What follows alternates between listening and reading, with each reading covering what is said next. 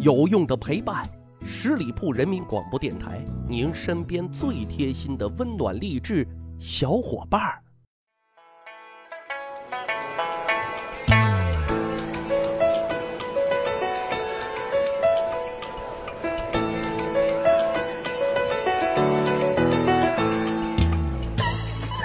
十里铺人民广播电台，长见识，长谈资，密史趣谈。我是大汉。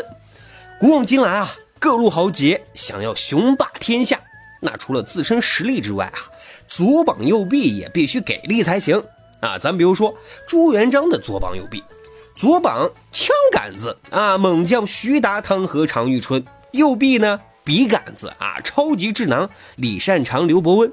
这些人呢，就组成了一个超级的 CP 组合啊，建立了明王朝的霸业。但是啊，总有点儿配的皇帝吧啊，遇见了一些智商不在线的坑爹谋士啊，瞎白活、瞎指挥，把国家霍霍完了不说，最后把自己的性命啊都给搭了进去啊，真是坑爹谋士中的战斗机啊！今天节目咱们来讲几位坑爹的谋士。啊，这第一位登场的就是为赵国送终的郭开了。郭开算是老熟人啊，前几集里头我们有讲过他。名义上啊，他是赵国的重臣啊，辅佐了两代君王的。但其实他的真正身份啊，是秦国的超级大卧底。很多人其实不理解啊，郭开你已经是赵国的相国了，怎么还要为秦国效力呢？做一个超级大间谍呢？其实啊。原因很简单，因为他的贪婪啊！因为此时的秦国已经为他提供了一份永远也不会刷爆的信用卡。秦国呢，拉拢郭开的目的很简单，就是要吞并赵国。可赵国这个时候呢，还是有良将的，还是有猛人的啊！毕竟和秦国对抗了这么多年，最能打的两位，前面呢是老将廉颇，后面呢就是李牧了啊！廉颇怎么被郭开坑的？这个讲过，咱就不再说了啊。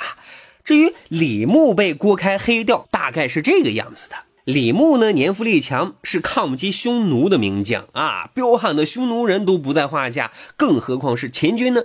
此时的郭开他觉得啊，拿了人家的钱就得为人家干事啊，必须要除掉李牧这个绊脚石啊，才能够助秦国吞并赵国。于是呢，郭开就给赵幽穆王偷偷的告状啊，说他的门人啊在咸阳发现了李牧谋反的书信。赵幽穆王吸了一口冷气，当即大怒啊，于是就夺了兵权，免了李牧。没多久，李牧啊就死于非命了。剩下的历史走向我们都知道了啊，秦国很快就夺取了邯郸，赵国灭亡，赵幽穆王也变成了俘虏了。当然了。秦国的这张刷不爆的信用卡，在套现之后啊，待遇确实还不错啊。赵国完蛋之后呢，郭开虽然不再是相国了，但是秦国也封他为上卿。用今天的话来解释，就是说啊，人家大致啊能够享受到总理级别的待遇啊。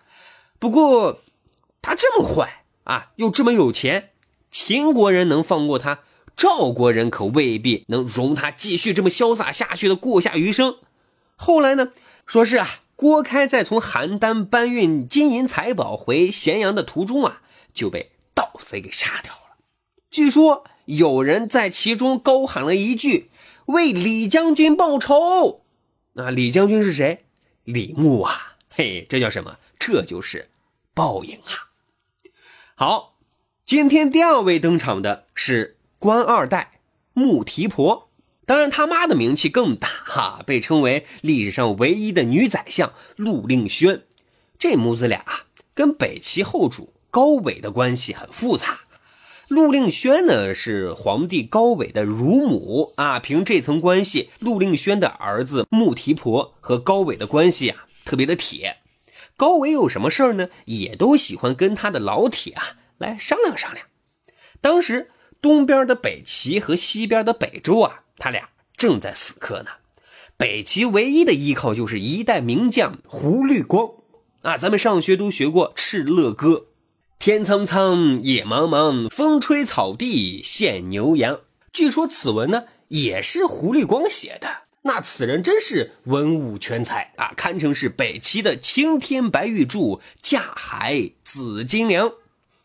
但是，偏偏有人认为这柱子啊和这根房梁太碍事了啊，玩闹的空间太受限制，必须搬掉才好。至于房子的安危，那都不是个事儿。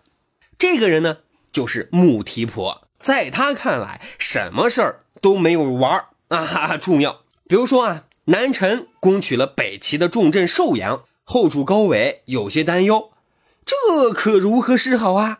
但穆提婆却说啊，丢就丢了呗，即便黄河以南都丢了，咱们也还是一个快乐的小国啊。人生苦短，必须及时行乐呀，哪有时间瞎操心啊？嘿。高伟啊，也是一个玩家子啊！一听这话，那是今朝有酒今朝醉。因为像穆提婆这样的人呐，自然跟狐狸光是搞不到一起的。穆提婆的母亲陆令轩呢，也看狐狸光不顺眼。既然如此，那就必须把狐狸光搞掉。可敌人来了咋办呢？哎呀，他们才不管这些事儿呢。没多久，北周就杀入了齐国境内。两军呢就决战晋阳，那也就是今天的山西太原。北齐军队那是节节败退啊！这下穆提婆彻底的怂了啊，又开始劝后主：“咱呀别打了，打什么打啊？都成这样子了。”于是啊，自己也不顾什么铁哥们的情谊，率先就投降了，哈，算是完成了自己的历史使命。结果铁哥们的王朝，哎，也就这样被他。嗯，给断送了。后主高纬那也只能是欲哭无泪呀。好，今天第三位出场的坑爹谋士谁呢？景延广同志啊，他是五代时后晋的大臣。首先呢，我们必须肯定景延广同志绝对是一个爱国志士，在大是大非面前那是不含糊不犹豫的，对侵略者那是充满了仇恨的。五代十国的后晋啊，我们都知道这是一个典型的儿皇帝时代啊。这个之前的节目我们有讲过啊。开国皇帝石敬瑭为了坐上宝座啊，向契丹的皇帝耶律德光称臣纳贡。更可笑的是，还认小自己十岁的耶律德光为干爹。哎呀，真是一言难尽啊。等石敬瑭死了之后呢，他的侄子石重贵继了位。问题来了啊，这个孙子。还继续疼吗？石重贵的亲信大将景延广表示：“啊，此一时也，彼一时也。咱们国家现在实力雄厚了啊，不应该再做这种屈辱的事了。契丹人再欺负咱，咱就撒丫子跟他干。